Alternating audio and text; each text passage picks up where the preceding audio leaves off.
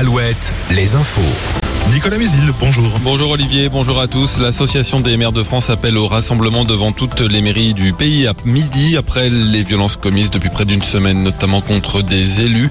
Le dernier fait le plus retentissant est l'attaque à la voiture bélier contre le domicile du maire de La les roses en région parisienne ce week-end.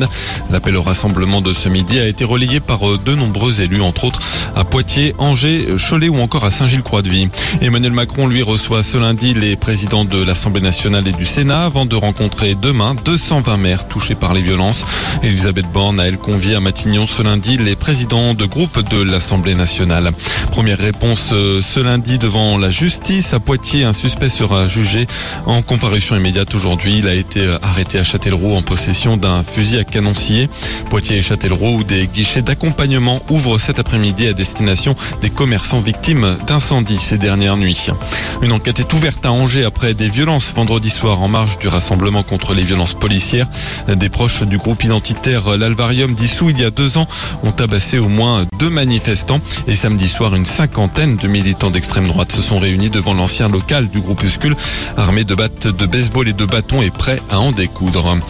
En Vendée, nouvelle nuit de fermeture pour les urgences de l'hôpital de Luçon. Le service n'accueillera plus de nouveaux patients à partir de 16h30 jusqu'à demain matin 8h30 à cause toujours du manque de médecins remplaçants.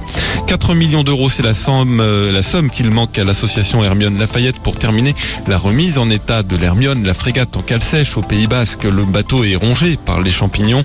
Une première tranche de travaux est en cours, mais le reste qui doit s'achever en 2025 n'est pas complètement financé. L'association lance donc un appel au mécénat à destination notamment des entreprises et du grand public.